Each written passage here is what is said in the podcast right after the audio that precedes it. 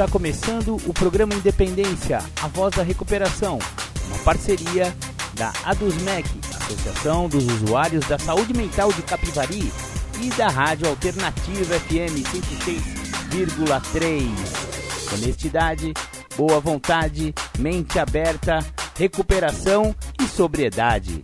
Com vocês, Marco Melo. Marco Melo sou eu e este é o programa Independência do dia 5 de setembro. Isso, já estamos em setembro e o programa Independência já está no ar. Muito obrigado pela sua presença aqui conosco nesse programa que fala sobre alcoolismo, adicção, que também é chamada de dependência química. Falamos sobre codependência e vários outros aspectos que giram em torno da dependência química. Maravilha, maravilha! Hoje continuaremos com o estudo do, dos passos do guia para trabalhar os passos de narcóticos anônimos. Isso mesmo, hoje já estamos no 11, penúltimo passo de NA. Hoje trabalharemos aqui no programa Independência. Para começar o programa, como sempre, um dia perfeito. The Flanders. Você ouviu The Flanders, um dia perfeito.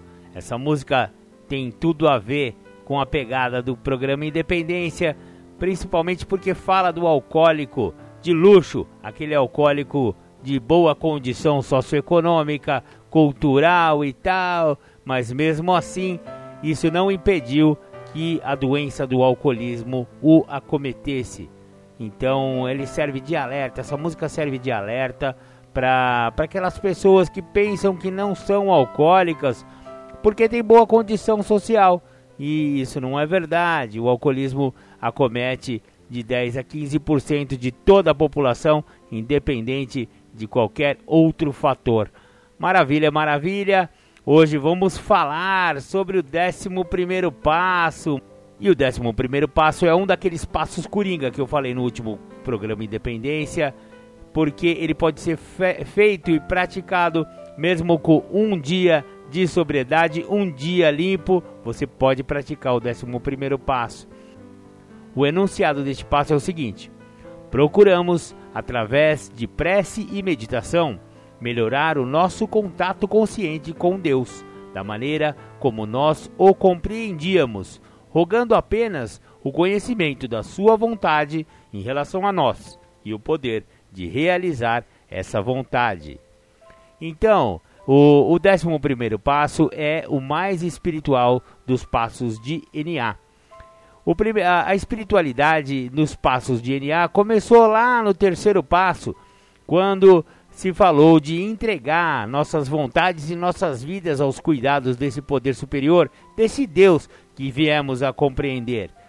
Então, é, e aí vem o sétimo passo, onde humildemente rogamos a Deus que nos livrasse de nossas imperfeições. É o outro passo espiritual. E o décimo primeiro passo, já vamos falar de um contato consciente. Vamos melhorar o nosso contato com esse poder superior através da prece e da meditação. E olha que interessante, quando ele fala assim, ó, rogando apenas o conhecimento de sua vontade em relação a nós, a vontade de Deus em relação a nós e o poder da gente realizar a vontade de Deus para nós.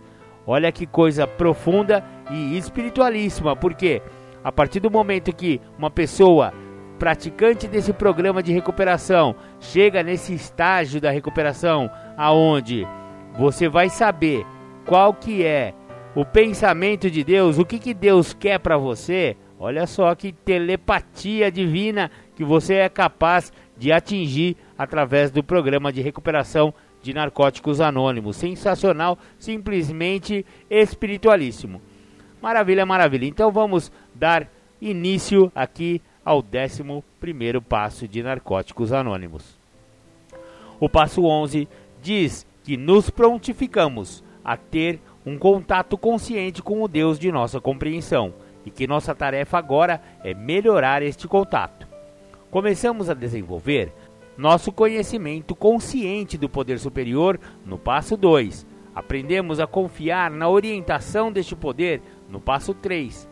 a contar com este poder muitas vezes e por várias razões no processo de trabalhar os passos. Cada vez que rogamos ajuda ao nosso poder superior, melhoramos nosso relacionamento com ele. O passo 11 reconhece que estender a mão ao Deus de nossa compreensão, o que chamamos simplesmente de oração, é uma das mais efetivas maneiras de construir um relacionamento com Deus. O outro modo sugerido neste passo é a meditação. Precisaremos explorar nossos próprios conceitos de oração e meditação para nos certificar que reflitam nosso caminho espiritual. Nosso próprio caminho espiritual. O décimo primeiro passo nos dá a oportunidade de encontrar nosso próprio caminho espiritual ou de aperfeiçoá-lo, caso já tenhamos algum.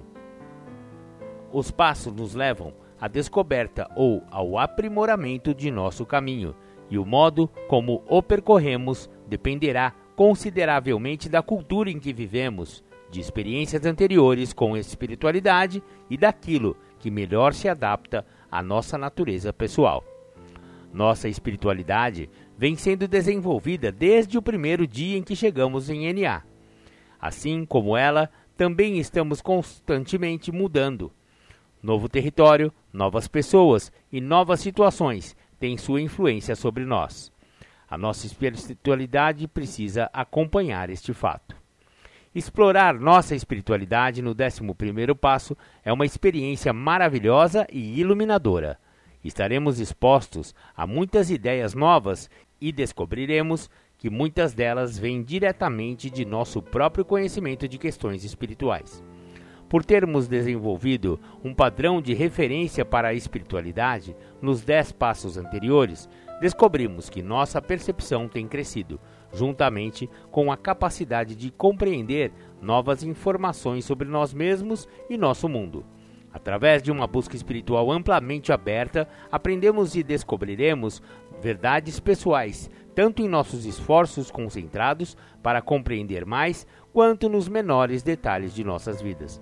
Muitos de nós achamos que quando chegamos a NA, realmente precisávamos mudar de Deus. Alguns de nós acreditavam em alguma coisa a qual vagamente nos referíamos como Deus, mas realmente não compreendíamos nada a respeito, exceto que ele parecia ser punitivo.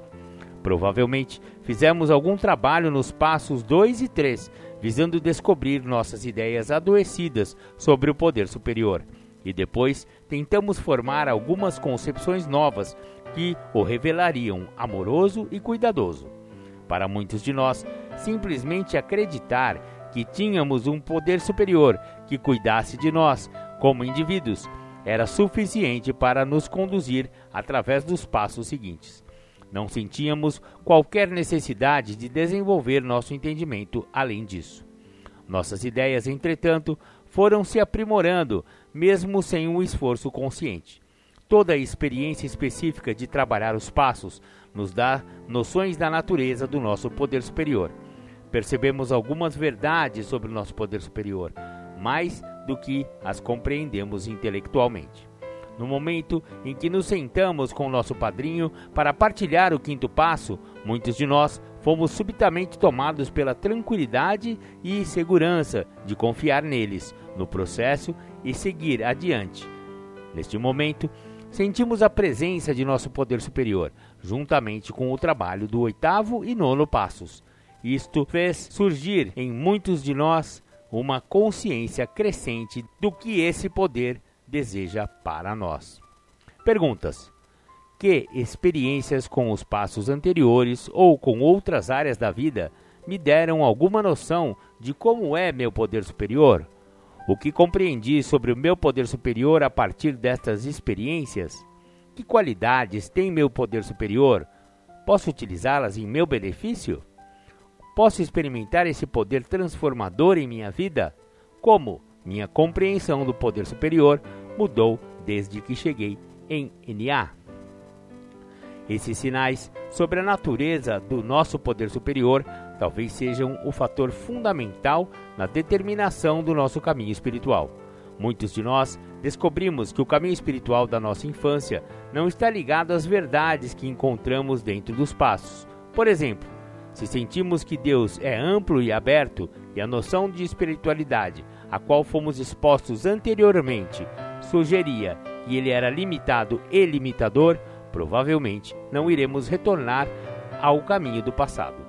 Se sentimos que nosso poder superior cuida de cada um de nós de maneira muito pessoal e individual, um sistema de crenças que apresente uma força distante, desconhecida e estranha pode não funcionar para nós. Enquanto alguns precisam tomar um novo caminho, outros têm achado que só o oposto é verdadeiro. O que estamos descobrindo nos passos pode ser explorado em maior profundidade através do caminho espiritual de nossa infância. É provável que, através da prática dos passos, tenhamos curado ressentimentos que havíamos contra instituições religiosas e, consequentemente, sejamos capazes de voltar àqueles lugares com a mente aberta. Para outros, a religião na infância era um pouco mais do que um local para frequentar, uma comunidade com a qual tínhamos uma ligação sentimental. Em recuperação, começamos a enxergar de que forma podemos usar nossa religião como um caminho espiritual pessoal. Isso nos leva a enfatizar que nunca deveríamos confundir religião com espiritualidade. Em NA, elas não são idênticas. Narcóticos Anônimos não é uma religião. Oferece um conjunto de princípios espirituais e um conceito ao qual se refere como Deus, poder superior ou poder maior do que nós mesmos. Esse conceito é usado pelos membros como caminho de libertação da adicção ativa. Os princípios espirituais e a concepção de poder superior podem se harmonizar com o caminho espiritual pessoal que o membro segue fora de NA, ou podem constituir um caminho espiritual por si mesmos. Isso depende de cada um. Bacana, bacana. Agora vamos ouvir um som de recuperação aí. Eu vou colocar para vocês uma música chamada Esse cara é legal. Voltamos. Você ouviu Esse cara é legal, uma música de recuperação que eu achei muito bacana. O companheiro Vanderlei que mandou essa música para mim. Obrigado, viu, Vander? E vamos dar continuidade ao estudo do 11 passo do Guia para Trabalhar os Passos de Narcóticos Anônimos. Alguns de nós chegamos a este ponto, simplesmente sem saber. As instituições com que nos envolvemos no passado não nos deram respostas, mas não conseguimos pensar em nada melhor. Para quem está nessa situação, esse é o ponto em que embarcamos numa das mais importantes jornadas da sua vida a busca de um caminho para compreender o poder superior. Nesse processo, provavelmente visitaremos qualquer lugar que tenha a ver com a espiritualidade disponível em nossa comunidade. Também poderemos ler uma boa quantidade de livros relacionados com a espiritualidade e o crescimento pessoal, bem como conversar com um grande número de pessoas. Podemos nos comprometer por um tempo com algumas práticas antes de estabelecer uma permanente ou nunca estabelecê-la.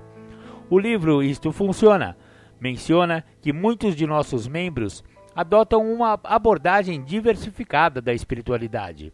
Se isso se aplica a nós, é importante saber que fazê-lo também é bom e atende às necessidades espirituais da recuperação. Perguntas: Tem um caminho espiritual específico? Quais são as diferenças entre religião e espiritualidade? O que tenho feito para explorar minha própria espiritualidade? À medida que trabalhamos nosso caminho espiritual, podemos experimentar e abandonar várias práticas. Alguns de nós se incomodam com o que parece ser uma propensão inerente aos passos e às tradições de NA de atribuir a Deus o gênero masculino. Alguns talvez se ressintam ainda mais por encontrarem pouco apoio às suas escolhas e explorações espirituais dentro da comunidade local de NA. É importante para nós entender que a linguagem da literatura de recuperação da Irmandade não se propõe a determinar a espiritualidade de um membro. É importante também compreender que, como adictos, temos defeitos de caráter e que às vezes alguns dos nossos companheiros agirão motivados por eles, ao ridicularizar a opção espiritual de alguém. Eles podem até citar nossa literatura de recuperação para reforçar o deboche. Enfatizamos que a Irmandade de NA em si não tem nenhum caminho espiritual oficial ou aprovado e que qualquer membro que disser o contrário estará simplesmente errado. Mencionamos isso porque consideramos muito importante para todos os nossos membros saber o que é verdade ou não a respeito de NA, quando trabalhamos o 11 passo. Pode ser um momento perigoso se companheiros que seguem um determinado caminho espiritual não se sentem bem-vindos na Irmandade por causa disso. Sua recuperação pode estar em risco. Precisamos saber que podemos exercer nossa espiritualidade como quisermos, sem que isso ameace nossa participação em NA. Do mesmo modo, temos o dever de encorajar as buscas espirituais dos outros membros. Perguntas: Tenho encontrado qualquer preconceito em Narcóticos Anônimos ao explorar minha espiritualidade? Como me senti por isso? O que tenho feito para manter minhas crenças? É essencial que não deixemos nosso caminho espiritual nos distanciar da Irmandade. Nosso texto básico nos lembra que é fácil flutuarmos porta fora em uma nuvem de fervor religioso e esquecermos que somos adictos com uma doença incurável. É importante lembrar que precisamos de narcóticos anônimos para lidar com nossa adicção. Qualquer outro complemento em nossas vidas pode melhorar sua qualidade, mas nada pode tomar o lugar da recuperação de NA.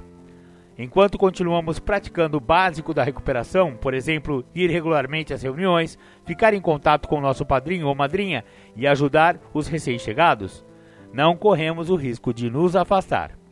Perguntas: Independentemente do caminho espiritual que estou seguindo, venho mantendo meu envolvimento com NA? Como meu envolvimento com NA complementa minha jornada espiritual? Como meu caminho espiritual contribui para minha recuperação? Prece e meditação. Os membros de NA frequentemente descrevem a prece como falar com Deus e a meditação como ouvi-lo. Esta descrição tem sido parte da sabedoria coletiva de NA por muito tempo, por captar tão bem os diferentes significados de prece e meditação.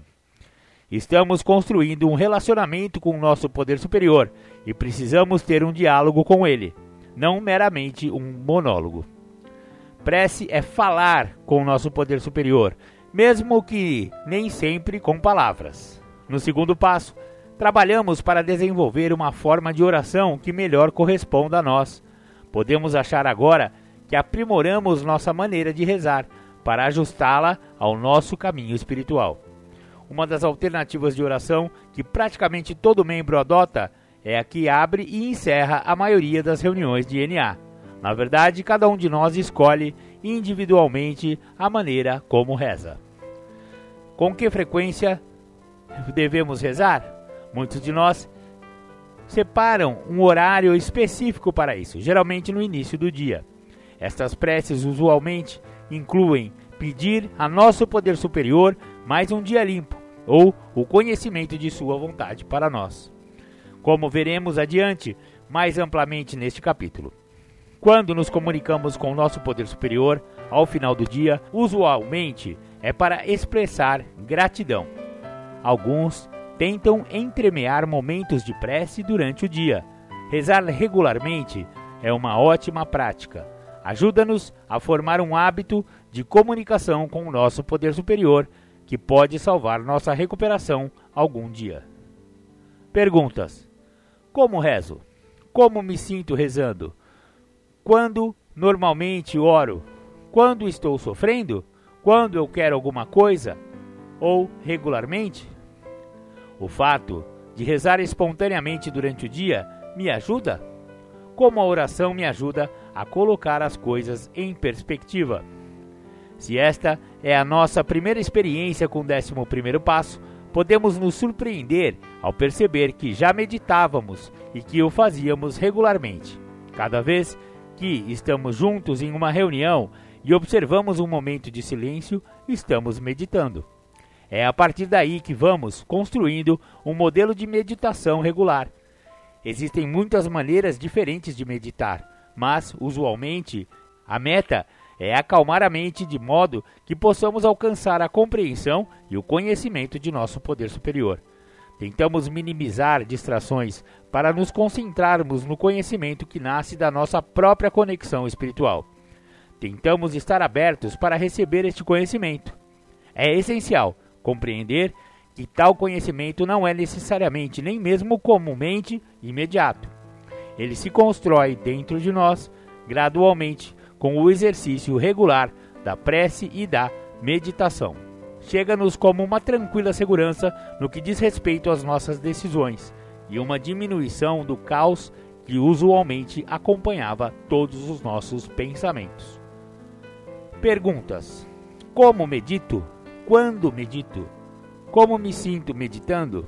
Caso medite constantemente há algum tempo, que mudanças vejo em mim ou na minha vida como resultado da meditação? Bacana! Agora vamos dar mais uma parada, vamos ouvir O Nosso Amor é de NA. Muito bacaninha essa música de NA, amor puro, essa menininha falando. Eu adorei essa essa garotinha aí. Espero que vocês tenham gostado. Bacana, bacana. Vamos voltar então com o trabalho do 11 passo no Guia para Trabalhar os Passos de Narcóticos Anônimos. O tópico que trabalharemos agora é contato consciente. Para alguns de nós, o contato consciente soa como algo muito misterioso, implicando algum tipo de união cósmica com Deus. Mas realmente é algo muito simples. Significa apenas termos uma percepção de nosso elo com o poder superior. Notamos a presença deste poder e vemos alguns dos meios pelos quais ele atua em nossa vida. Existem também muitas formas de nossos membros experimentarem a presença de um Deus amoroso.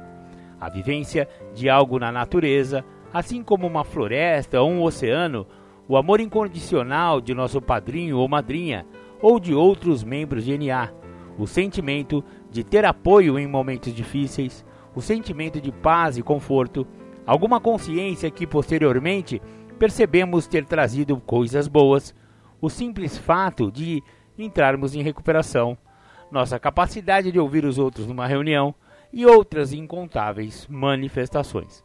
O que consideramos aqui e estamos dispostos a reconhecer é que nosso poder superior é atuante em nossas vidas. Perguntas: Em que circunstâncias percebo a presença do poder superior? O que sinto? O que estou fazendo para melhorar meu contato consciente com o Deus de minha compreensão? Vontade de Deus. O conhecimento que vem sendo construído enquanto rezamos e meditamos é a essência da vontade de Deus para nós. O propósito de rezar e meditar é buscar o conhecimento da vontade do poder superior para nós e, naturalmente, o poder de realizá-la. Mas a primeira coisa a fazer é identificar o propósito de Deus em relação à nossa vida. Precisamos ter a mente muito aberta para começar a compreender a vontade de Deus para nós. Muitos acham que é mais fácil identificar o que não é a vontade de Deus do que identificar essa vontade. Isso é absolutamente claro. De fato, é um grande ponto de partida que pode nos conduzir a um conhecimento mais específico do que ele deseja. Em primeiro lugar, obviamente, recair não é a vontade de Deus para nós. Podemos estender esse simples fato para concluir que agir de modo que pode nos levar a recair também não é a vontade de Deus para nós. Não precisamos nos tornar analíticos demais a este respeito e nem começar a questionar se nossas rotinas diárias poderiam nos levar a uma recaída. Isso realmente é muito mais fácil do que parece.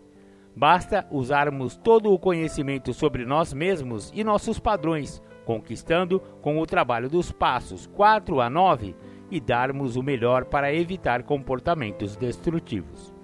Descobriremos que não podemos nos dar ao luxo de agir conscientemente fora do propósito. Não devemos lidar com uma situação pensando: eu serei manipulador apenas esta única vez e depois escreverei sobre isso, trabalharei com meu padrinho e minha madrinha e farei reparações. Se usarmos desses expedientes, não apenas estaremos num terreno perigosíssimo, como ainda tomando a decisão consciente e deliberada de ir contra a vontade de Deus. Muitas vezes seremos motivados inconscientemente por nossos defeitos. O verdadeiro motivo para a preocupação, nesse caso, é a nossa consciência e disposição de sermos deliberadamente destrutivos. No terceiro passo, exploramos a linha tênue que divide a humildade e honesta busca de nossas metas da sutil manipulação para forçar resultados. Agora, com a experiência obtida através dos passos, tivemos mais recursos para identificar essa fronteira e fazer a escolha certa. Conforme vamos ao encontro daquilo que queremos, precisamos medir constantemente a distância que estamos mantendo desta linha. Por exemplo, podemos decidir que queremos ter um relacionamento romântico. Não há nada de errado com isso, desde que estejamos espiritualmente motivados e não percamos de vista a linha entre a vontade de Deus e a nossa própria. Se mentimos para parecer mais atraentes ou nos tornarmos camaleões, estamos agindo de forma voluntariosa. Se expressamos honestamente quem somos, estaremos provavelmente mais próximos da vontade de Deus. Se, em um relacionamento, tentamos transformar nosso possível parceiro em algo que ele não é, estaremos agindo por capricho. Se, por outro lado, já determinamos o que queremos de um parceiro e a pessoa que conhecemos parece ter o perfil que desejamos, sem nossa intervenção, estamos provavelmente vivendo a vontade de Deus. É assim que sabemos se um relacionamento é a vontade de Deus para nós ou não. Outro exemplo: queremos uma educação universitária? Estamos dispostos a colar numa prova para conseguir isto? Agindo dessa forma, transformaríamos uma meta preciosa numa ação de vontade caprichosa. Não agir voluntariosamente é a razão primordial pela qual rogamos o conhecimento da vontade de Deus para nós e o poder de realizar esta vontade. Perguntas: Que situações posso identificar em minha vida nas quais agi por capricho? Quais foram os resultados? Que situações posso identificar em minha vida nas quais tentei harmonizar minha vontade com a vontade de Deus? Quais foram os resultados? Como diz o livro, isso funciona. A vontade de Deus para nós é a habilidade de viver com dignidade, de amar aos outros e a nós mesmos, de rir e encontrar uma imensa alegria e beleza à nossa volta. Nossos mais sinceros desejos e sonhos para nossas vidas estão se tornando realidade. Estes presentes incalculáveis não estão mais fora do nosso alcance. Eles são, de fato, a pura essência da vontade de Deus para nós. Nossa visão pessoal dessa vontade é revelada ao imaginarmos vivendo consistentemente com propósito e dignidade. Por exemplo, uma expressão de propósito é ajudar outros adictos a ficarem limpos e encontrarem recuperação. Os caminhos individuais que percorremos para fazer isso, apadrinhar, partilhar com recém-chegados em reuniões, levar a mensagem para dentro de instituições, trabalhar com profissionais para desenvolver programas que trarão adictos para a NA são escolhas nossas. Perguntas: Quais são os exemplos que posso citar de como eu vivo com o propósito e dignidade? Qual é a minha visão da vontade de Deus para mim? O poder de realizar essa vontade. Além de orar pelo conhecimento da vontade de Deus com relação a nós, pedimos o poder para realizar essa vontade. Nesse contexto, poder não se refere apenas à força. Existem muitas e diferentes qualidades necessárias para realizar a vontade de nosso poder superior: humildade, senso de compaixão, honestidade, integridade, capacidade de perseverar e paciência para esperar os resultados por um longo período. um forte senso de justiça e uma capacidade para ser afirmativo podem ser necessários. Em certas situações, o ímpeto é importante, em outras, a cautela e a firmeza são qualidades de que frequentemente lançaremos mão. Algumas vezes, o senso de humor é a melhor forma de promover a vontade de Deus. Muito provavelmente precisaremos de todas essas características em vários momentos de nossas vidas. Quando rezamos pelo poder de realizar a vontade de Deus, talvez não saibamos exatamente as qualidades que precisamos. No entanto, temos que acreditar que aquelas de que precisamos serão supridas. Pode ser tentador exigir que nosso poder superior nos dê aquilo que pensamos necessitar, mas, de um modo geral, não podemos ver o quadro todo, nem prever os efeitos a longo prazo de algo que parece muito razoável no momento. Perguntas: Por que rezamos pelo conhecimento da vontade de Deus para nós e o poder de realizá-la? Como a humildade se aplica a isso? Bacana, bacana, vamos dar mais uma pausa, ouvir mais um som, mais uma música de recuperação. Já já a gente volta. Bacana, você ouviu um som do Detonautas que fala sobre recuperação, fala sobre perda para o mundo das drogas, etc e tal. Muito bacana o som do Detonautas. Vamos continuar aqui com o guia. O tópico que trabalharemos agora são princípios espirituais. No 11 passo, iremos nos concentrar no comprometimento, na humildade, na coragem e na fé. Precisamos nos comprometer com a prática da meditação e oração.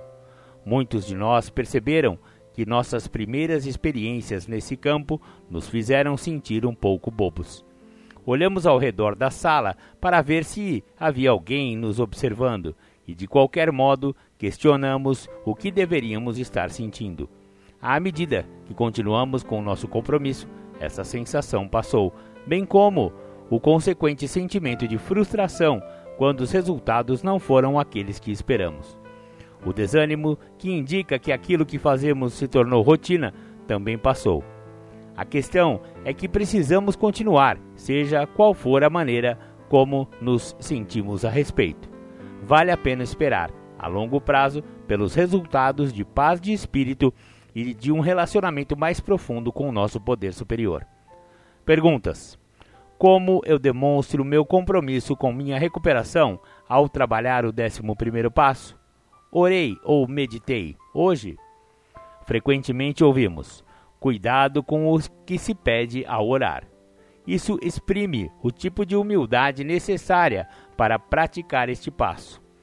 Precisamos simplesmente reconhecer que não sabemos sempre o que é melhor para nós ou para qualquer um. É por isso que pedimos para conhecer a vontade de Deus.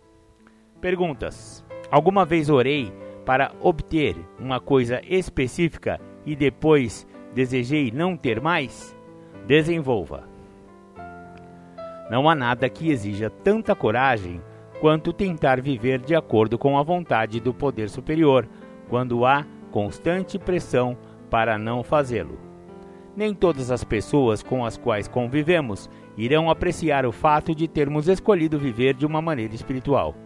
Podemos ter familiares que se acostumaram conosco vivendo de acordo com a vontade deles e querem que isso continue. Nosso crescimento os ameaça. Digamos que nossos amigos estejam fofocando. Os esforços para viver o programa nos causam algum desconforto ao participar da fofoca, ainda que não queiramos ser donos da verdade nem fazer pregações. Precisamos de coragem simplesmente para evitar participar de situações deste tipo. Podemos perder alguns amigos à medida que crescemos espiritualmente. Quase todos nós encaramos algumas situações na vida, na qual ou somos chamados a participar de algo moralmente repreensivo, ou apenas ficamos quietos e permitimos que aconteça. Protestar veementemente pode ser até a atitude verdadeiramente corajosa, mas pode causar duras consequências para nós. Nessa hora, o que fazemos é decisivo e pode muito bem afetar nossas escolhas pelo resto da vida. Perguntas: tenho me deparado com alguma situação que me exigiu defender minhas crenças com algum custo pessoal? Como eu agi? Quais foram os resultados? O princípio da fé nos ajudará a praticar o princípio da coragem e a viver nossas vidas com integridade. Não precisamos ficar com tanto medo de perder amigos, ter mudanças nos relacionamentos ou ainda ver nossas vidas profundamente afetadas, porque sabemos que estamos sendo cuidados. Acreditamos que se tivermos de deixar velhos amigos, porque têm atitudes nocivas para o nosso desenvolvimento espiritual, formaremos novos relacionamentos com pessoas cujos valores partilhamos. Basicamente, precisamos acreditar que nos será dado o poder de realizar a vontade do nosso poder superior. Perguntas: Até agora me foi dado aquilo que, de que preciso? O que foi que recebi? Seguindo em frente. Nossas práticas nesse passo se revelam em cada área de nossas vidas. Com o exercício regular da meditação, passamos a ouvir mais atenciosamente o que os outros dizem nas reuniões. A experiência de acalmar nossa mente nos torna capazes de fazer isso em muitos lugares. Já não ficamos mais consumidos por planejar o que dizer quando chegar nossa vez, a ponto de nem ouvir os outros. Começamos a nos sentir satisfeitos com nossas vidas. Não experimentamos mais aquela urgência de controlar. Estamos focados num propósito maior do que nós mesmos. Nosso arrependimento começa a desaparecer. Nossa dicção ativa não parece mais uma tragédia e um desperdício, à medida que descobrimos como usar essa experiência para um propósito maior levar a mensagem ao adicto que ainda sofre. No passo 12, exploraremos algumas maneiras de fazer isso e veremos como a prática dos princípios da recuperação é essencial para esse esforço. Bacana, bacana! Então, esse foi o 11 passo do Guia para Trabalhar os Passos de Narcóticos Anônimos. Vocês viram que o 11 passo é um daqueles que eu chamo de passos coringa, por, porque eles podem ser feitos, né? O décimo, décimo primeiro décimo segundo, mesmo com um dia de sobriedade, de um dia limpo, você pode praticar. E você viu que o, o adicto em recuperação, ele precisa incorporar à sua vida pessoal uma, uma prática né, diária de oração e meditação. Pô, Marcão, mas você falou que esse programa não era religioso. Que papo é esse de oração e meditação, maluco? Vamos parar. Eu só tô aqui pra parar de usar droga, não tenho, não quero virar religioso, não. Companheiro, relaxa, fique tranquilo, respira. Essa prática da oração e da meditação, ela não precisa necessariamente ser uma prática religiosa. Se você já tem a sua religião de escolha, muito bem. Mas se você não tem, muitos membros de NA muitos membros de AA também que fazem que também fazem essa prática diária da oração e de meditação, não chegaram aqui cheios de amores por Deus, com uma compreensão de um Deus. Pelo contrário, as pessoas chegaram detonadas, maluco. Os caras chegaram aqui que usava droga todo dia. Os caras chegaram. Ó, não vou nem falar a palavra que veio na minha boca aqui. Chegaram arrebentado. E não tinha essa prática espiritual.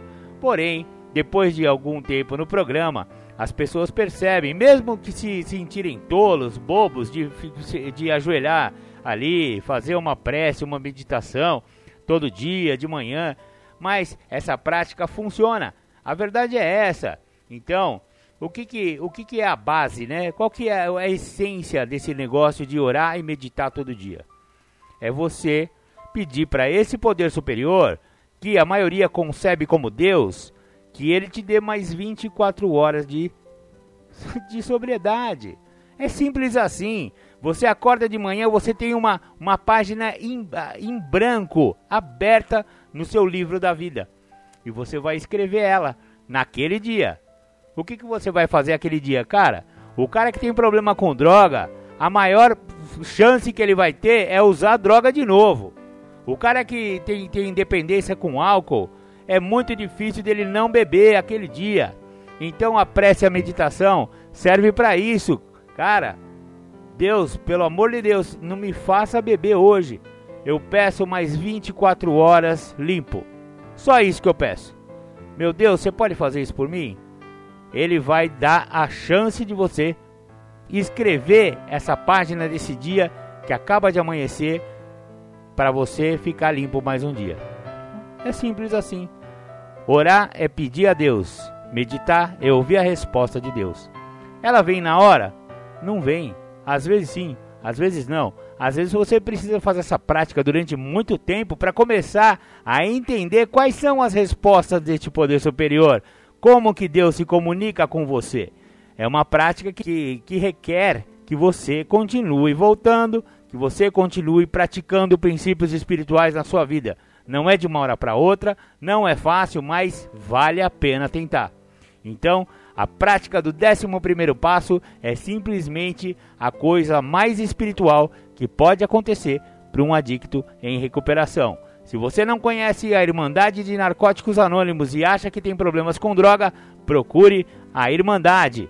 A gente vai passar os giros nas Irmandades logo mais para você saber quando tem reunião, aonde tem reunião e como você faz para entrar em contato com Narcóticos Anônimos aqui em Capivari e região. Bacana, bacana. Agora vamos nos nossos apoios culturais e já já a gente volta.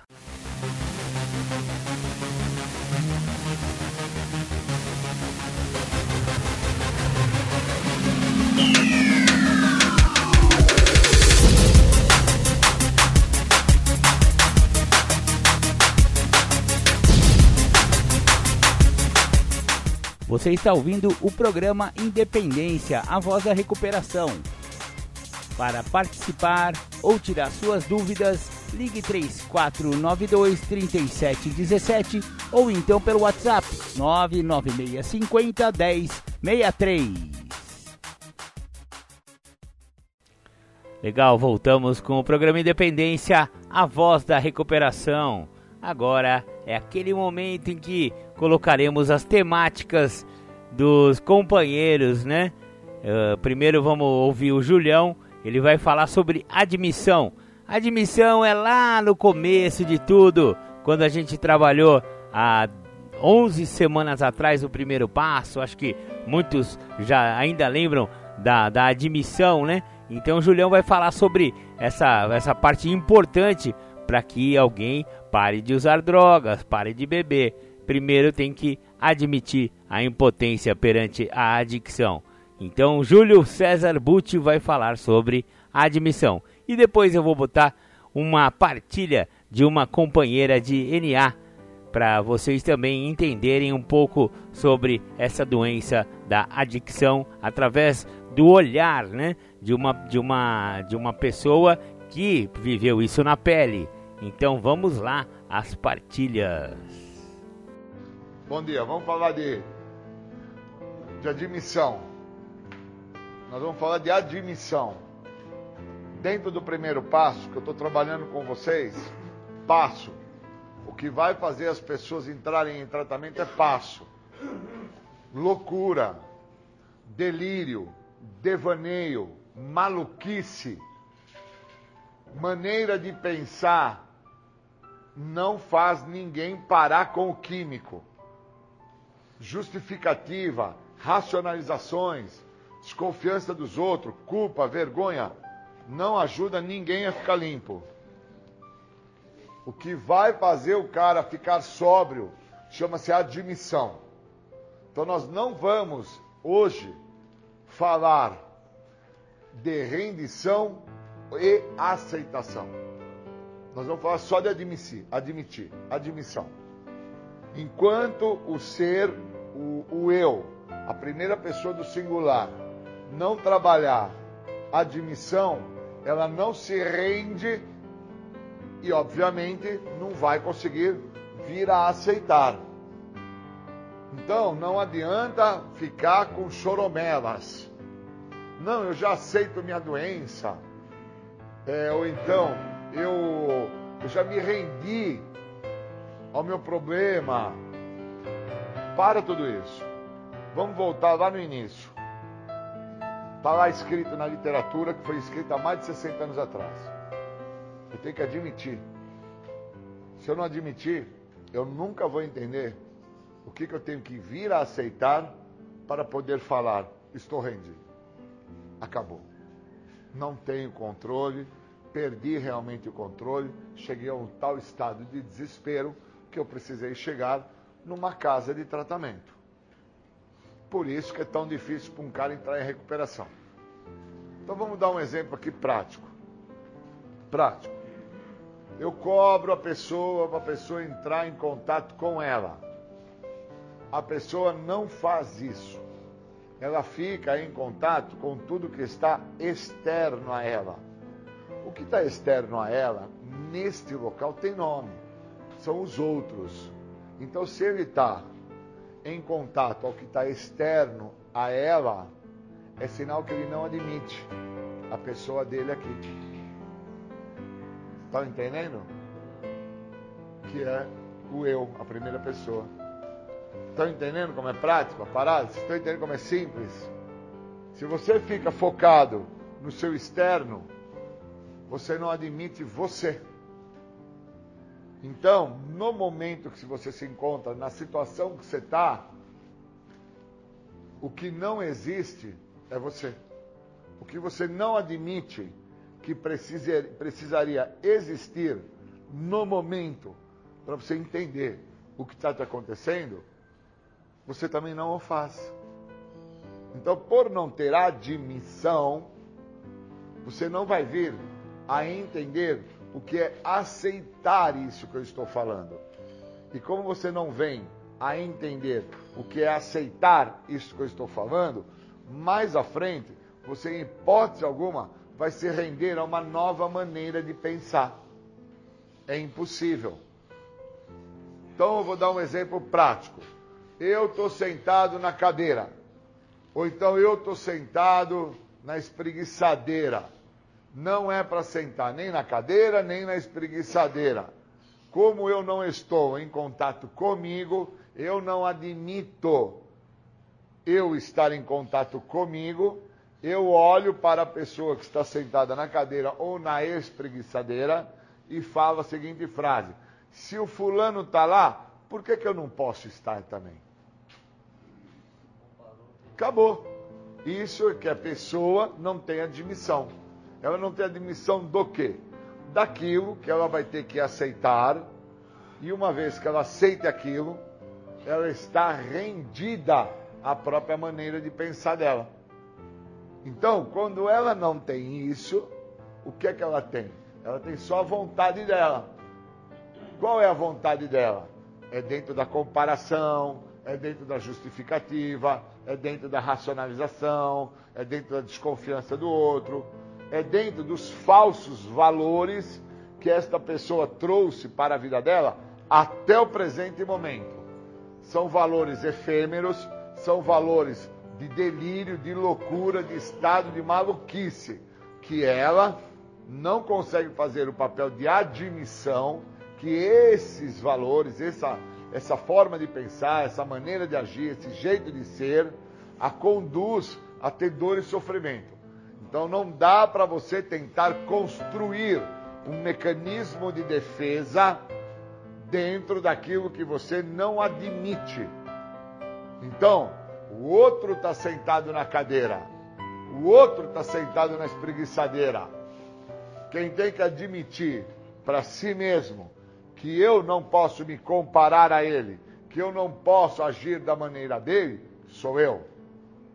E quando eu não faço isso, eu estou ausente, eu estou distante, eu estou longe da pessoa que precisa admitir que é a própria pessoa. Então eu estou aonde? Eu estou vinculado ao que não faz jus, não pertence à minha pessoa. Então, se eu estou desta maneira vinculado ao que não faz jus, ao que não pertence à minha pessoa, eu estou onde? Eu estou no outro. Eu estou vinculado com quem? Com o outro. Eu estou olhando para quem? Para o outro. Quem é que eu não olho? Para a minha própria pessoa. Se eu não olho para a minha própria pessoa, eu nunca vou admitir aonde eu cheguei. E o problema não é aonde eu me encontro. É aonde eu cheguei que eu tenho que admitir Essa é a diferença. O que me compromete e o que me impede de lidar com a sociedade como um todo, de lidar com as minhas responsabilidades, de lidar com o que eu causei para minha pessoa, é a minha falta de admissão. Não tem a ver com rendição e não tem a ver com aceitação. Tem a ver com a minha falta de admissão. A minha falta de admissão não me deixa falar aonde eu cheguei, não aonde eu estou. Eu poderia estar agora no Play Center, eu poderia estar agora num parque de diversão, eu poderia estar agora no Hop Hari, eu poderia estar na orla da praia.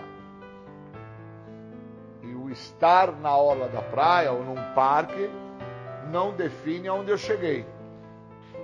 Eu preciso entender, dentro da minha trajetória, onde é que eu cheguei. Para que eu venha entender isso, eu preciso admitir isso.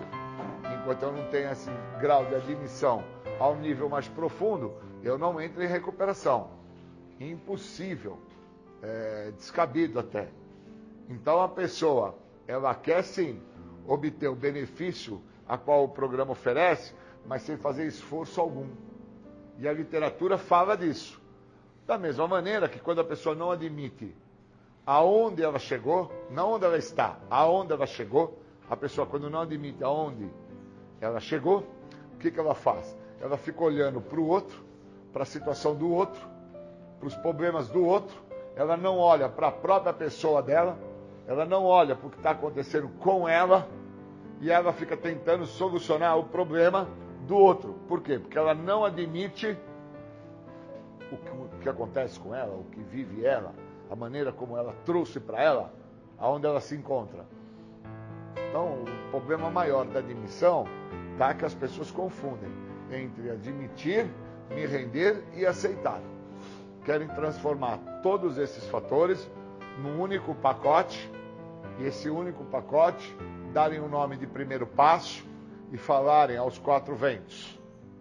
Eu admito, eu admito, eu sou impotente, eu perdi, eu sou fraco, e não tem uma definição que cada é, é, é, sentido tem uma direção, tem uma propriedade, tem uma, um segmento, tem um nome que vocês acharem que é cabível para que vocês possam ter o um contato com a admissão.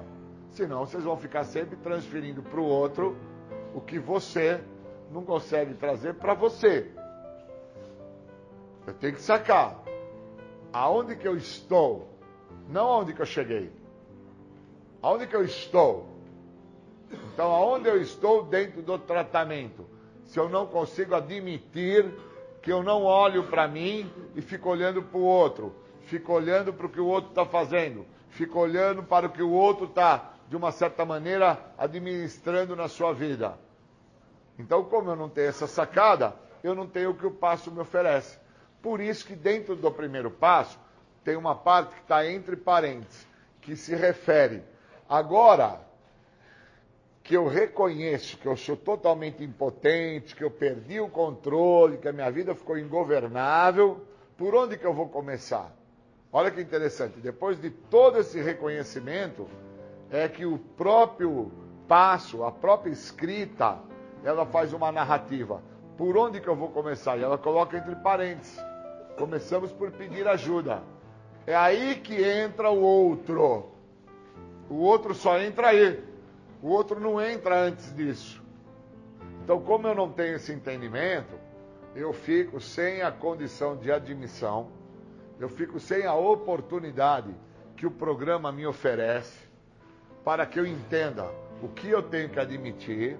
Uma vez que eu esteja por admitir aquilo, eu abro as portas para o tratamento, abrindo as portas para o tratamento, eu tomo contato com o que eu vou ter que aceitar, e aí após eu aceitar o que eu tive que tomar contato, que é muito da minha maneira de pensar, que eu tive que admitir que a minha maneira de pensar é uma merda. Eu tive que tomar contato com a minha forma de agir, porque eu tive que aceitar que a minha forma de agir é uma merda. Eu tive que tomar contato com o meu egocentrismo. E tive que aceitar que o meu egocentrismo sempre me fez chegar ao buraco, ao estado de desespero. porque eu sempre quis as coisas da minha maneira, sempre acreditei que da minha forma era o certo. Então, quando eu chego nesse ponto de aprofundamento em relação ao aceitar, eu então aí estou pronto para me render. E aí eu vou me render à maneira de pensar ao que o outro tem a me oferecer. Por isso que depois de ver a minha impotência, a minha perda de controle, a minha ingovernabilidade está entre parentes. Agora começamos por pedir ajuda. E isso está entre parentes porque é nesse momento que eu estou totalmente rendido e aceito a ajuda do outro. Então eu admiti, eu entendi, admitindo o que é que eu precisaria vir a aceitar dentro da minha maneira de pensar, de agir e de ser, e após isso acontecer, então eu me rendo para que o outro me mostre que a maneira que eu estou fazendo, eu não vou ter sucesso. Enquanto eu não tenho isso, eu não tenho admissão. Por isso que o segundo passo, ele trabalha, só um minuto, ele trabalha o segundo passo e não é por mágica. Então, no próprio segundo passo, tem uma frase que diz: Alguns de nós vão passar por este passo despercebidamente, para perceberem lá na frente que passaram sem perceber o que o passo mostra, o que o passo ensina, o que o passo faz de sugestão.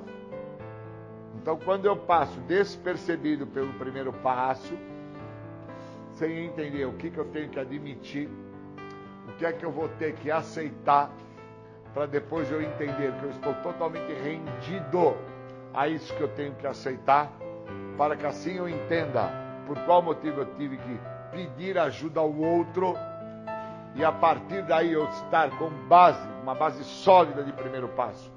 Eu estou realmente dentro do que o programa me oferece. Porque só a partir daí é que o segundo passo vai ter ação. Porque é um passo que ele não trabalha por mágica, o segundo passo. E muitos vão passar despercebido. E o passar despercebido é o que no segundo passo diz. Quando fala na própria literatura uma frase que diz assim: falamos e ouvimos os outros e eles nos mostram o que está funcionando para eles. Não é automático. Quer dizer que nada vai funcionar automaticamente. Então, já desde o primeiro momento, no primeiro passo, o fator de admissão tem que vir em primeiro plano, em primeiro lugar, é o primeiro passo que eu vou dar, é a minha admissão. Se você vai conseguir mais à frente, após admitir realmente que você tem um problema e que esse problema você vai ter que aceitar, isso lá na frente, mais à frente, não sabe, não sei o quanto te falar, porque a doença ela difere de indivíduo para indivíduo. Da mesma maneira que o tratamento também difere de indivíduo para indivíduo. Às vezes você pergunta para um paciente assim, para um amigo, para um colega, para uma pessoa, você chega para ele e pergunta: escuta, você sabe ao que se refere o primeiro passo? E ele fala: se refere à minha impotência. E você entende o que se refere o segundo passo? E ele vai falar para você: ah, o segundo passo se refere à sanidade. E você sabe o que se refere o terceiro passo? E aí ele vai falar: a minha entrega. E ele não vai, na realidade, ter se aprofundado dentro do que a narrativa do passo oferece para ele. Ele somente pegou algo que é superficial e fácil de repetir, que é fácil de memorizar, que as próprias pessoas à sua volta falam esse tipo de chavão o tempo todo e não entendem a propriedade, o aprofundamento que o passo traz para você. Então, quando eu estou falando em admissão, eu não estou falando que eu estou rendido, que eu já aceitei, que eu sou fraco. Eu estou falando especificamente em você admitir. Só. Só admitir. Cara, não é aonde eu me encontro. É como é que eu fiz para chegar onde eu me encontro. Eu preciso admitir isso. Não é onde me encontro. Eu podia me encontrar agora, muito bem, no shopping center, no parque de diversão, numa orla da praia, eu podia me encontrar muito bem ali. Eu preciso entender como é que eu fiz para chegar nesse shopping, como é que eu fiz para chegar. E para isso eu preciso admitir essa trajetória. E o melhor local que tem para me admitir essa trajetória é o centro de tratamento. Porque vão ter pessoas iguais a mim, que já sofreram das mesmas dores que eu já sofri, que já trazem consigo as mesmas mazelas, as mesmas mágoas, os mesmos transtornos, e que se eu não der crédito a elas, se eu não der vazão para que elas possam me mostrar, eu nunca vou admitir aonde eu me encontro. Por causa que eu sempre vou acreditar que aonde eu estou é aonde eu estou. E na verdade não é, porque eu posso estar muito bem aqui, mas não me encontro no tratamento. Eu posso estar aqui com vocês agora, mas não me encontro dentro do que o tratamento oferece. E quando eu estou assim, eu não estou admitindo a possibilidade de que o meu corpo físico se encontra aqui, mas eu não estou aonde este local busca fazer com que eu esteja. Então eu estou em qualquer outro local, fora de mim. Então eu vejo o cara sentado na espreguiçadeira, ou eu vejo o cara sentado na cadeira, ou eu vejo o cara na televisão, ou eu vejo o cara deitadinho na cama, ou eu vejo o cara deitadinho na grama, e olho para esse cara e como não estou comigo, como eu não admito que eu não estou comigo, eu não entendo, que eu não tenho a percepção que eu estou focado e voltado para o que o outro está fazendo, estou dando crédito para o que o outro está fazendo, e naquele momento eu estou desenvolvendo e desencadeando alguns dos sintomas da doença da adicção, que envolve a minha comparação, a minha justificação, a minha racionalização, a minha projeção, e não vejo que não tem admissão que eu estou projetando, justificando, racionalizando em cima da ação do outro. E que a minha conduta é que precisa de mudança. Então, enquanto eu não tenho essa admissão que a minha conduta é que precisa de mudança, eu não faço parte da onde eu me encontro. Eu estou no local, mas não faço parte disto que este local me oferece. Então eu não admito isso é admissão a um nível mais profundo. Enquanto eu não tenho essa admissão, toda vez que eu tiver uma oportunidade de ter contato com o químico, com a droga, com o álcool, com o roubo, com a prostituição, com o abuso, com as prevaricações, eu vou tê-las e eu vou vivê-las, porque aquilo é a minha história. Toda essa trajetória de roubo, mágoa, ódio, rancor, ressentimento, tudo isso é a minha história. Então eu preciso admitir a minha história. E eu preciso usar o local que eu me encontro. Porque dentro do local que eu me encontro é onde eu tenho que ver aonde que eu estou.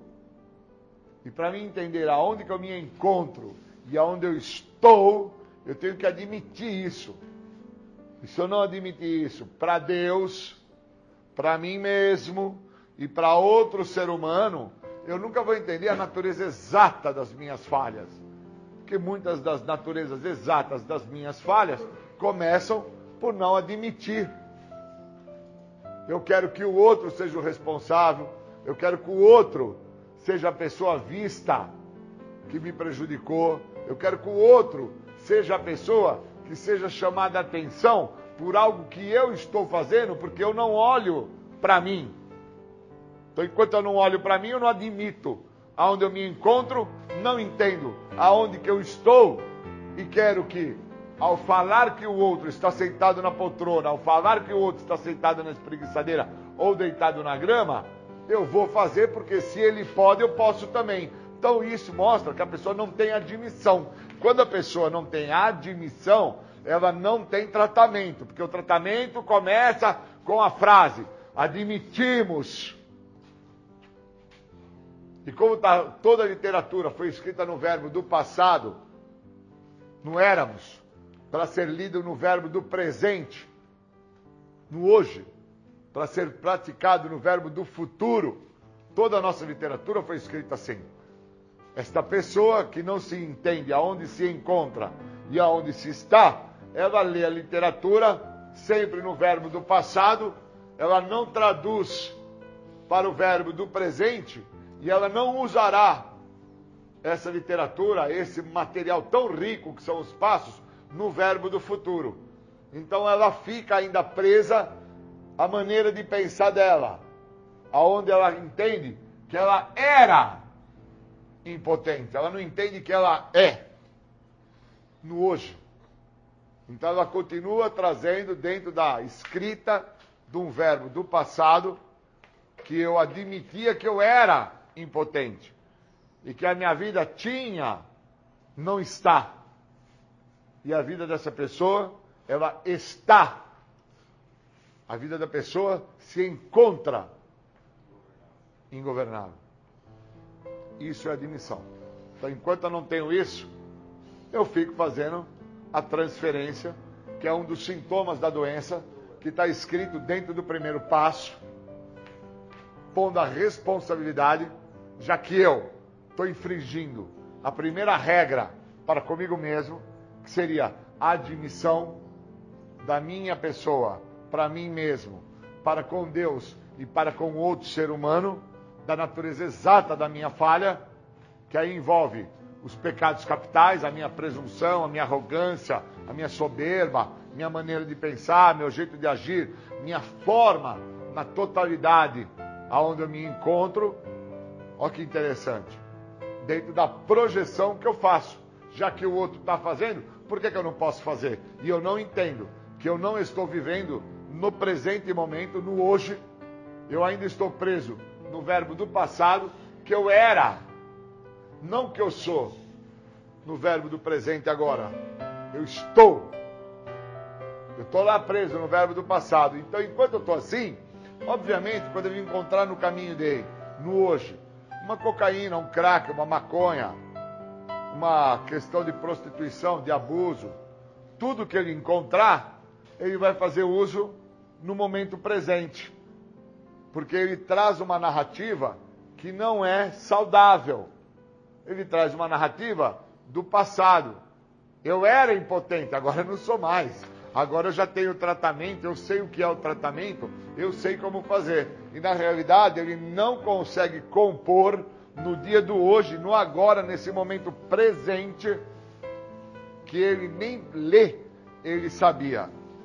Por causa que ele olhava a literatura, ele lia lá o que estava escrito, admito que eu era, admito que fomos, tal, e não conseguiu perceber que toda a literatura inteira, o livro inteiro, ele está escrito no verbo do passado, para ser lido no verbo do presente, para a pessoa tentar ter a possibilidade de viver no verbo do futuro, que seria na prática do que o programa oferece. Enquanto eu não fizer esse entendimento, eu não vou ter a admissão a um nível mais profundo, eu nunca vou entender que eu transfiro, eu projeto, eu deposito ao outro a responsabilidade que tinha que ser minha, eu tento colocar culpa em cima do outro sobre o que eu estou cometendo de errado, onde eu estou tomando como base a ação do outro. Então, se o outro erra, eu erro também. Se o outro está comendo cocô, eu vou comer também. Se o outro pula da ponta, eu vou pular também. Se o outro pega um martelo e bate um prego no dedo, eu vou bater também. Então, enquanto eu estou nessa conduta leviana, chula, miserável, eu não estou dentro do que o programa me oferece no local onde eu me encontro. Não aonde eu estou, mas no local que eu me encontro. Porque aonde você está, você deveria já estar por entendido que você não está dentro do que o local onde você se encontra te oferece que o local onde você, se, onde você no momento está te oferece é a libertação da adicção ativa. O segredo que tanto te escapou. E esse segredo que tanto te escapou não foi você parar de usar álcool e droga. Porque a coisa que você mais ouviu dos seus pais, dos seus familiares, dos seus responsáveis, era para que você não usasse nem álcool nem droga. Que álcool e droga é um veneno na vida de qualquer ser humano.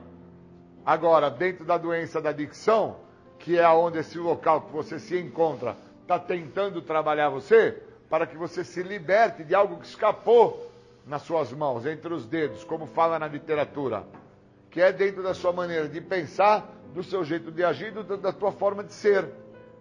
Então imagina, o cara está sofrendo da doença da adicção, o cara está pastando dentro da doença da adicção, pois ele se encontra no local, mas ele não está no local.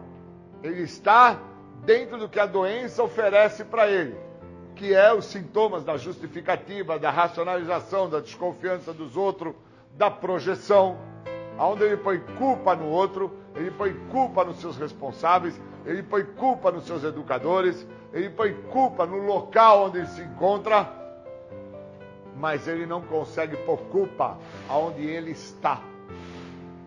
Então, como ele não consegue pôr culpa aonde ele está, porque ele teria que admitir para ele, para Deus e para o grupo terapêutico aonde ele está, que seria eu estou fora do tratamento. Eu estou longe do que este local me oferece. Eu estou, desculpa o termo, na puta que pariu. Menos dentro da proposta da recuperação deste local.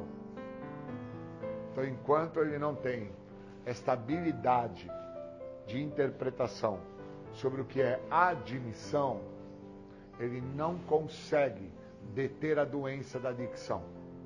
Porque a doença da adicção, ela não é a cocaína, o crack, a maconha ou a pinga. Ela não é a cadeia. Ela não é você ter sido colocado para fora da tua família.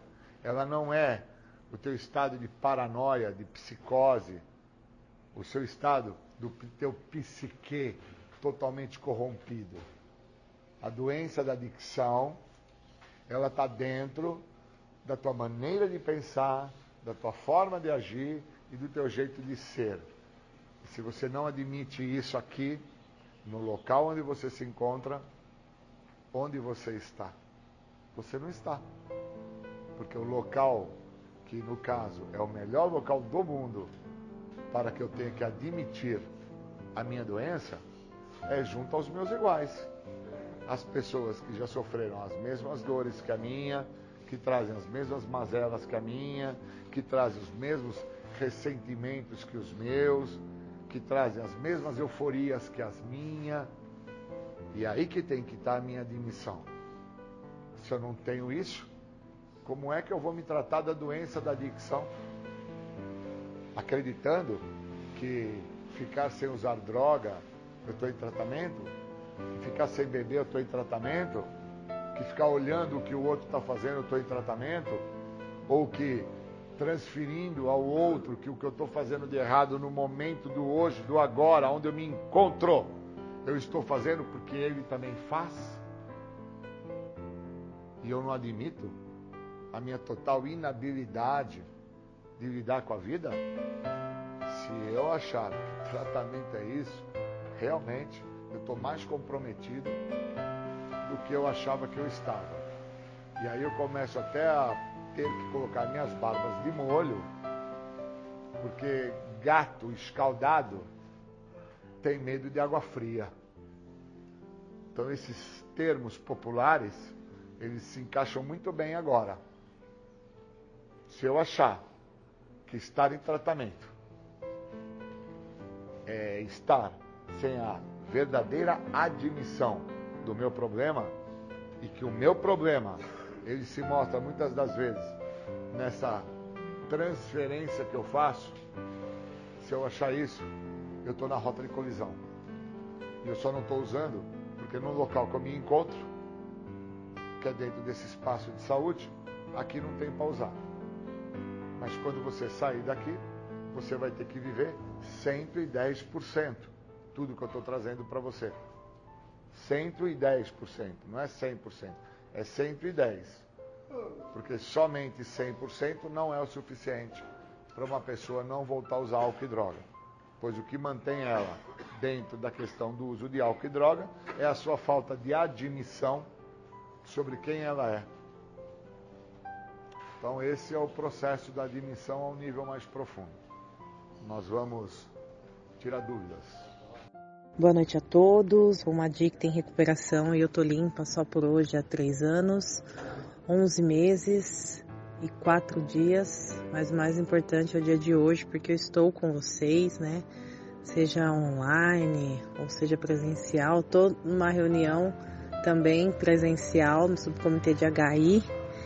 Mas agora eles abriram para o intervalo, né? E eu tô o dia inteiro para partilhar aqui com vocês e não conseguia um tempo sozinha, né? E aqui acho que hoje é o melhor lugar, porque eu tô sozinha. É...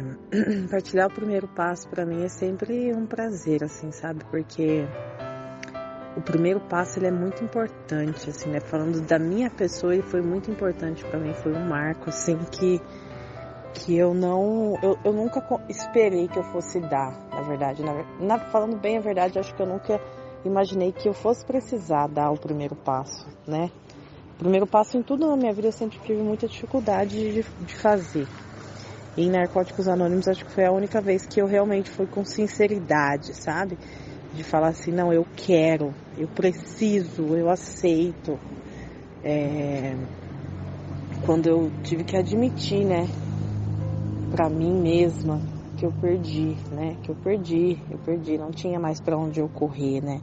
Eu não tinha mais o que fazer, eu precisava parar porque senão eu ia morrer, né? Eu ia morrer, eu ia ou ia acontecer alguma desgraça na minha vida, eu ia perder minha família, eu ia perder os meus filhos. Cheguei em Narcóticos Anônimos completamente devastada pelo uso da minha, da minha droga de, de preferência, né? Ou de decadência, né? Prefiro dizer assim. E quando eu cheguei em NA, na minha primeira reunião que eu fui, eu não esperava nunca que eu fosse parar. Eu não fui com a intenção de parar.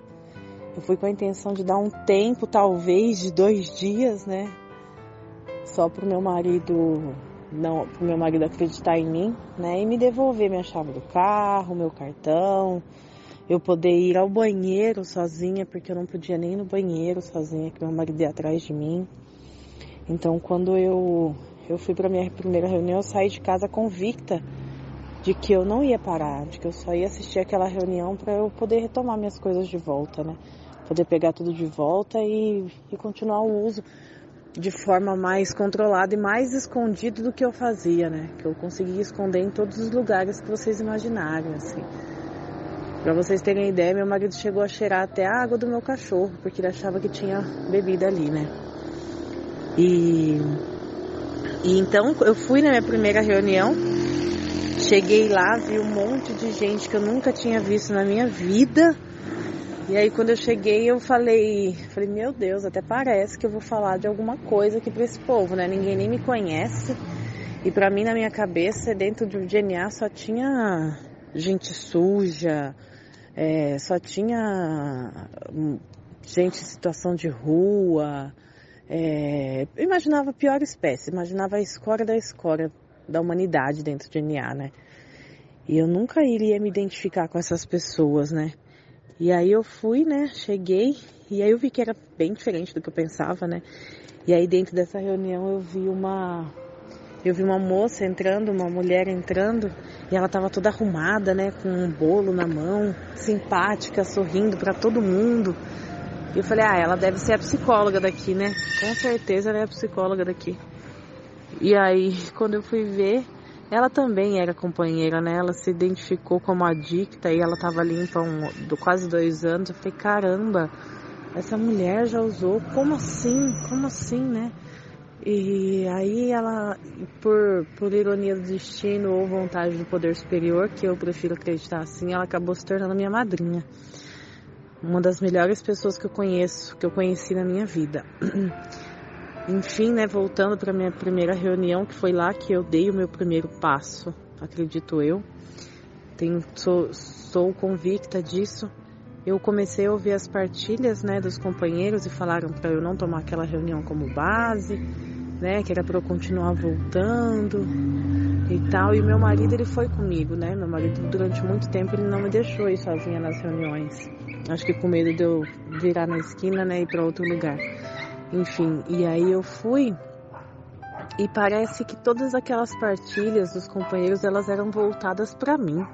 Falei, ah, pronto, o Alex conversou com todo mundo aqui, deve ter um responsável aqui, ele veio antes, ou ele ligou, entrou em contato, e aí tá todo mundo falando exatamente para eu ouvir isso daí, né? É tudo mentira, ninguém fez nada disso que eu fiz, que eles estão falando aí. Porque era tudo história igual a minha, mentiras iguais às minhas, sofrimento igual o meu, né? E, e aí eu, eu peguei e fui indo e minha ficha começou a cair, sabe? E aquela identificação foi ficando tão grande, tão grande, que eu comecei a me emocionar. E eu sou uma pessoa que eu tenho muita dificuldade. Eu tenho muita dificuldade de chorar, sabe?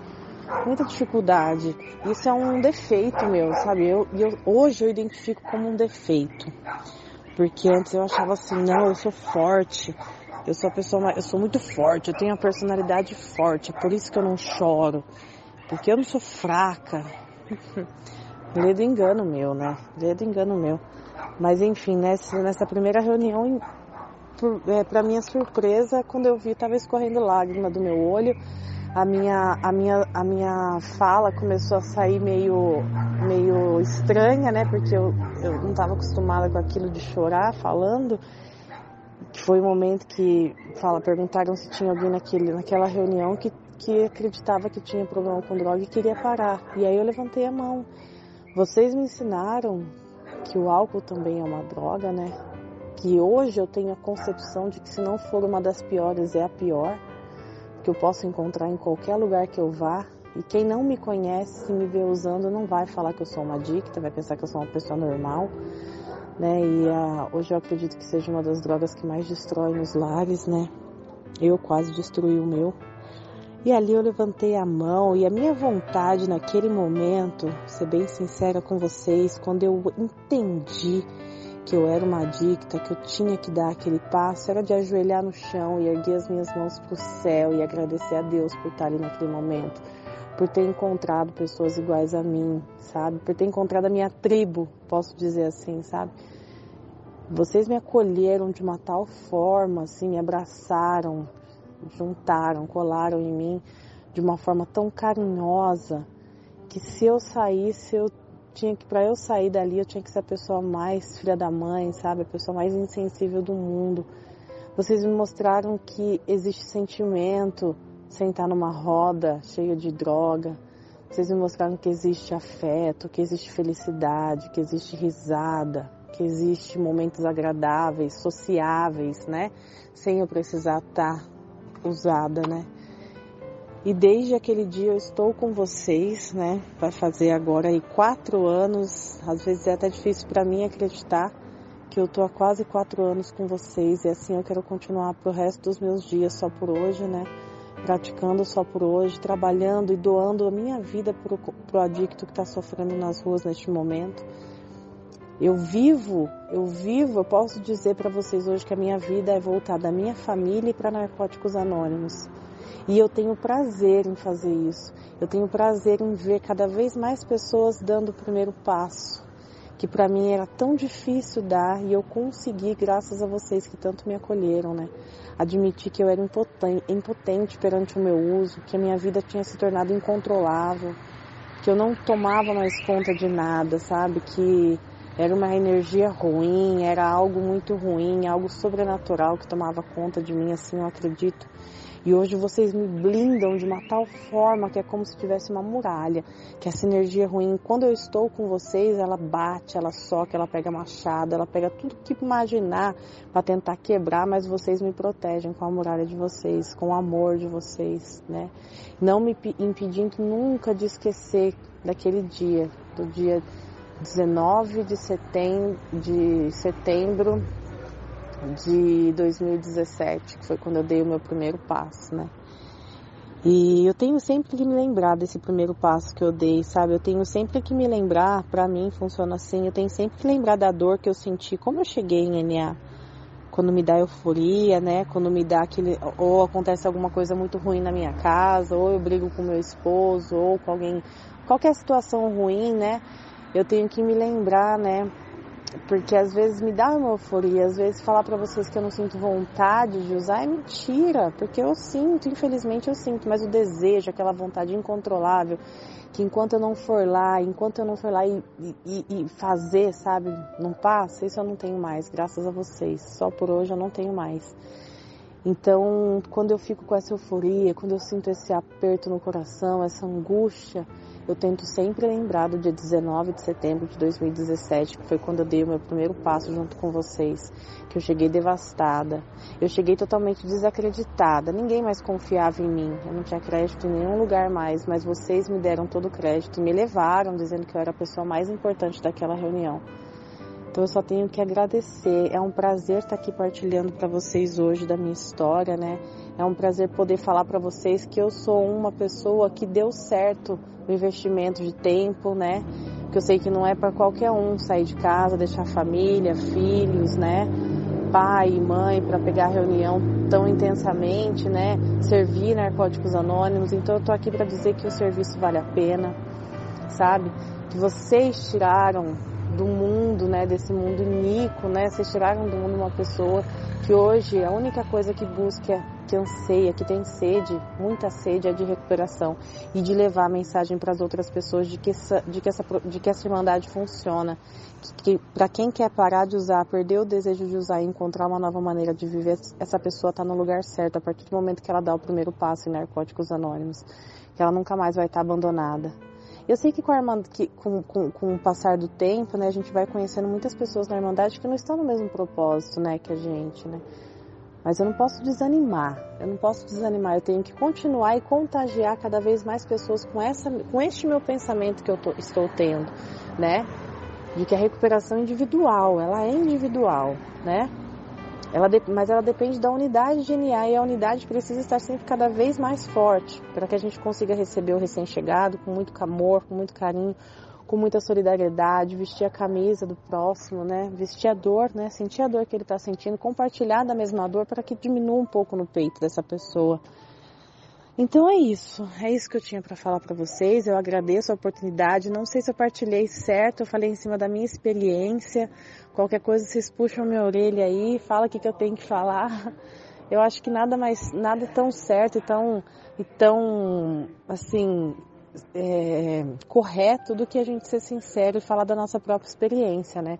Então, assim, o primeiro passo ele foi imprescindível na minha vida. Eu tô aqui agora partilhando com vocês, olhando para uma placa, né? Problemas com drogas, narcóticos anônimos. Então, vocês fazem parte da minha vida. Eu não tenho vergonha nenhuma de admitir para quem, qualquer pessoa que me perguntar aonde que eu vou todas as noites, né? Eu vou para Narcóticos Anônimos. Eu vou pegar minha dose diária de recuperação.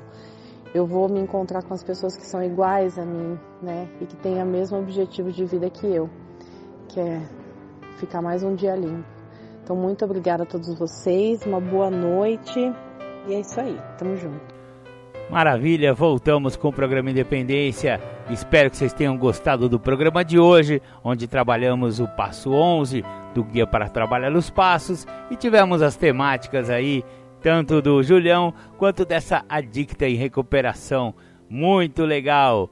Nosso tempo chegou, então até a semana que vem, quando vamos trabalhar finalmente o último passo de toda essa série que estão durando aí 12 semanas direto aí trabalhando com os passos de narcóticos anônimos. Semana que vem, passo 12, um passo muito importante que é o passo de se levar a mensagem ao adicto que ainda sofre. Até a semana que vem, então. Fiquem com Deus. Beijo no coração. Fui!